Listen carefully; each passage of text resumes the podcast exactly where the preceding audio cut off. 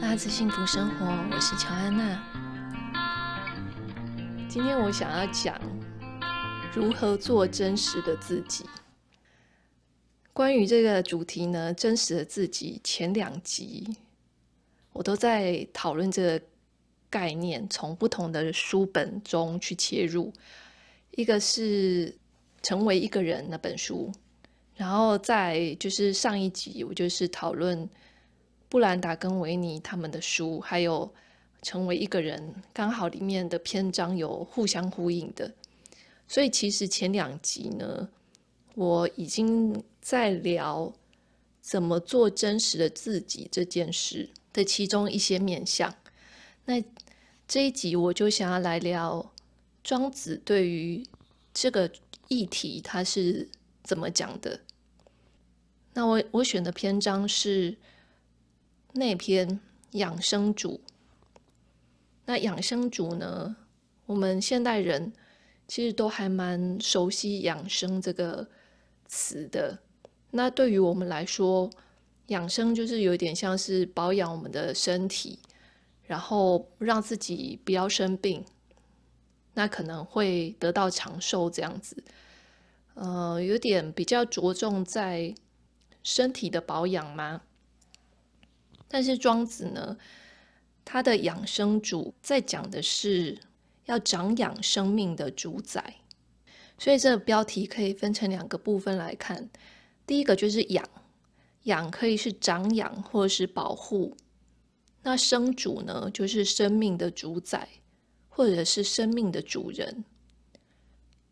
也就是庄子他想要讨论的是，对我们来说，生命最重要的。要保护的是什么？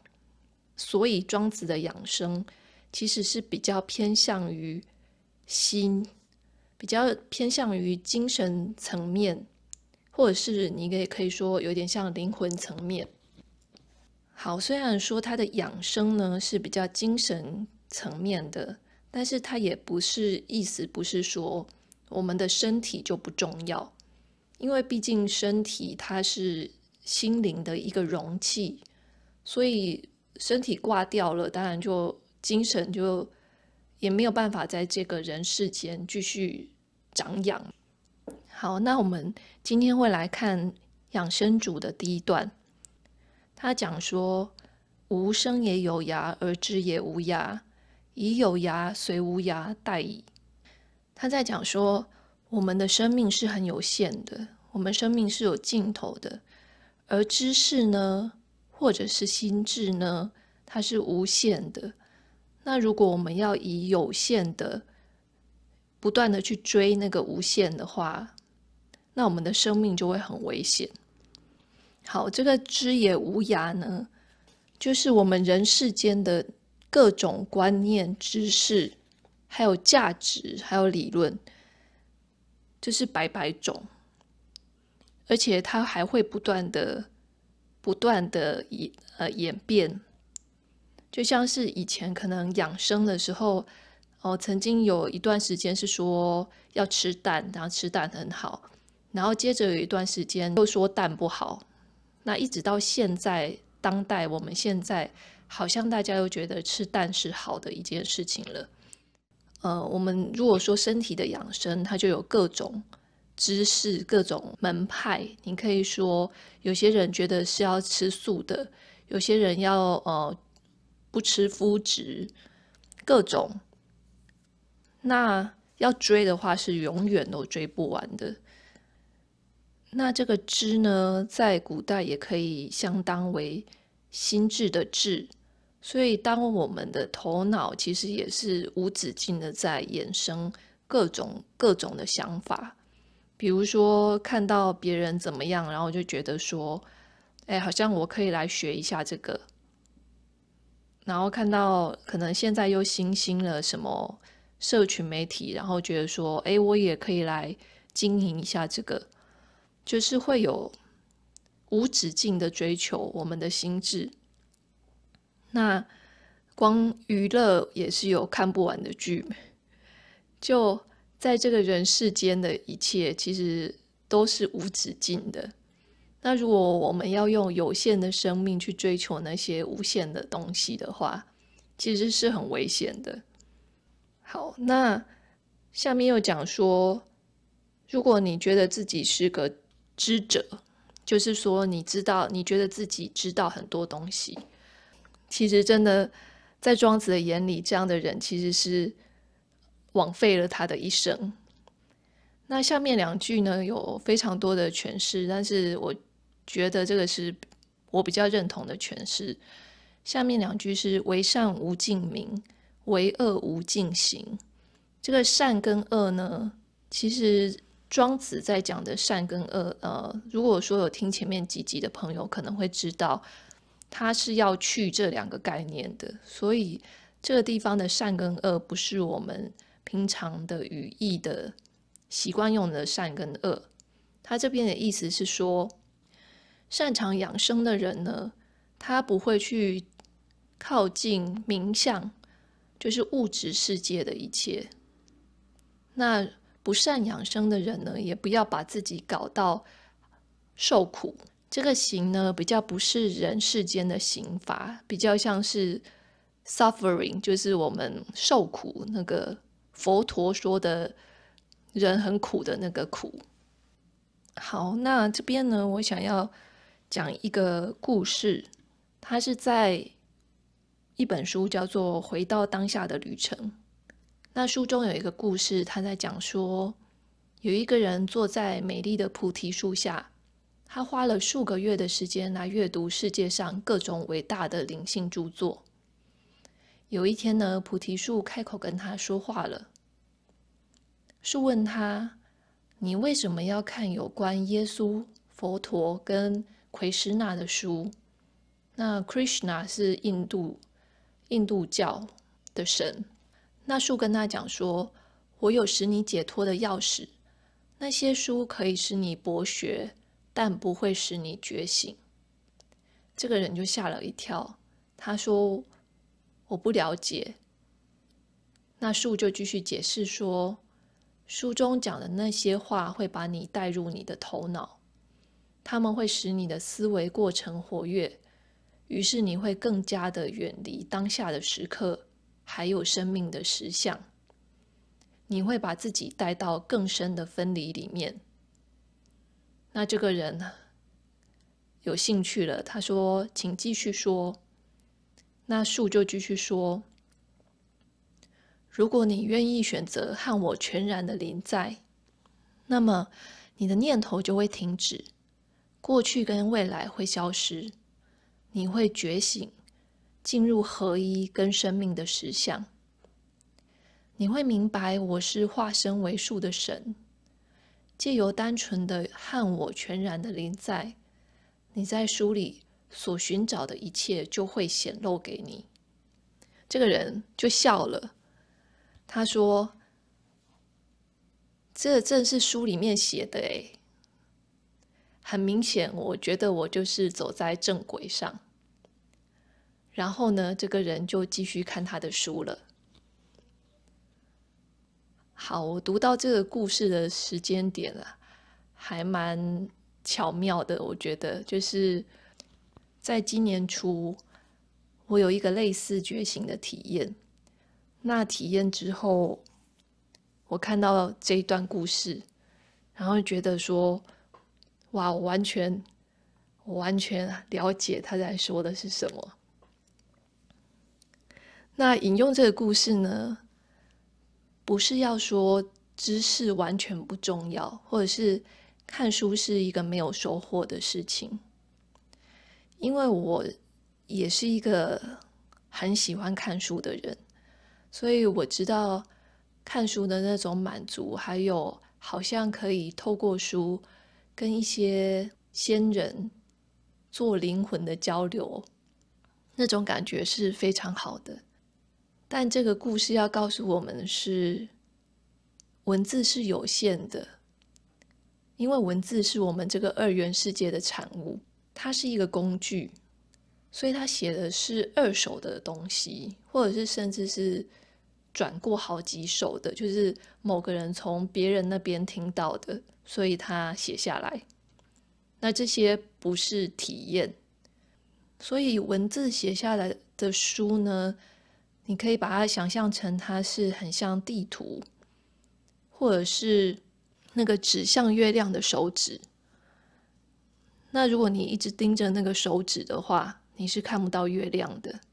那一直读那个地图，你也是会觉得头昏眼花，不太知道他在讲的就是东南西北在哪里。可是如果你有真的去过那个地方，旅行过一遍，实际走过，那你就会懂地图在讲的是什么。呃，昨天我就在 YouTube 上面。看到了 Krishnamurti 很知名的瑜伽士，他的影片呢，里面在讲说爱不是什么，他在讲爱这个概念，但是他其实不是直接告诉我们爱是什么，他是先告诉我们爱不是什么。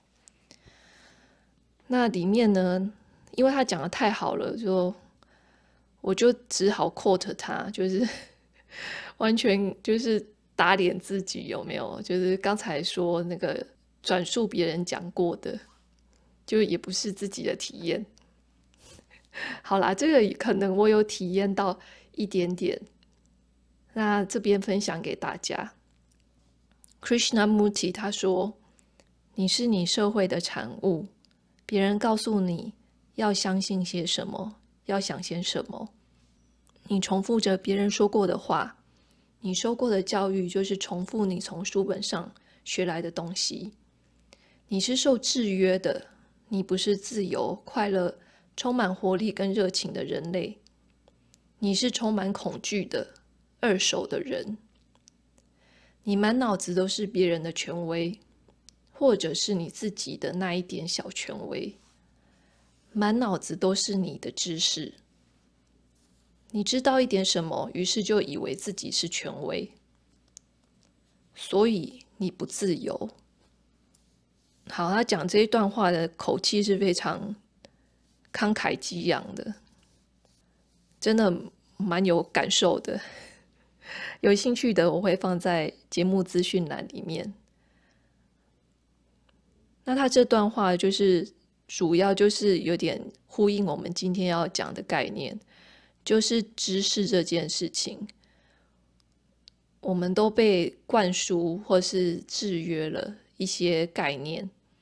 那除了这些概念之外，我是什么？就是我真正相信的是什么，而不是别人告诉我的，是我自己体验过的，我实验过的，然后我知道这是对我来说是行得通的。那知识呢？累积就会变成权威，就像是老子他讲的“为学日益”，就说你想要学东西的话，就是不断的累积的过程。我们这个社会很熟悉的模式是累积的模式，我们不太习惯那个减少的模式。如果有什么，我们会很直觉的觉得说，我想要。累积下来，想要更多，比如说钱想要更多，然后喜欢的东西想要更多，所以我们的小我呢，就会累积了各种的观念跟自我认同，它会长得越来越大，就像是活到了这个年纪，我们可能有很多的记忆。就是关于过去发生过什么事情的记忆，那不管是头脑的记忆或者是身体的记忆，它其实都是不断累积的。我们就会觉得说，越来越好像越来越明确的知道说我是谁。可是这个我是谁，它其实是别人来告诉我的，或者是社会的观念来告诉我，或者是父母告诉我，朋友告诉我。或是我自己加上去的，这个小我的结构就很像是一个大楼嘛，我们越盖越高，越盖越高。所以这些知识，某一个层面来说，会不会只是我们觉得累积的知识可以让我们自我感觉良好呢？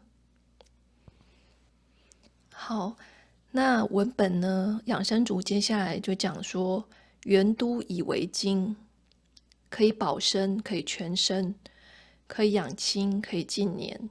这个文字我会放在下面资讯栏。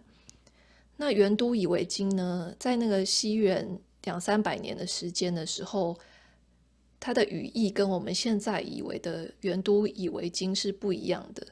就我们现在会以为它跟气脉是有关的，就是中脉啊，然后什么脊椎要竖直啊，气才会通这样的看法。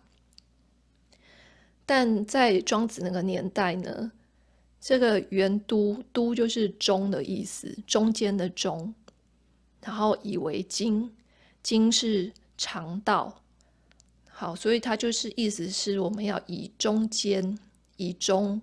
作为我们的肠道，那就可以保全我们的身体，然后可以让我们活出道赋予我们的本性，那也可以长养我们的精神世界，然后可以活到老天给我们的命定的岁数。好，这是养生主的第一段。那我想要来聊一下这个都，就是中。其实他在讲的这个“都”呢，就是道的意思。那如果我们不知道什么是道，就是对我们来说那个还是太抽象的概念的话，那你可以把它想象为你的心，或者是你的内在。那所以不管你做什么事的时候，如果能倾听你内在的声音，那你就可以长养生命的主宰。好，然后我有一个朋友问过我说，怎么分辨内在的声音跟我们头脑的声音呢？就是你的心的声音跟头脑的声音，这两个的差异是什么？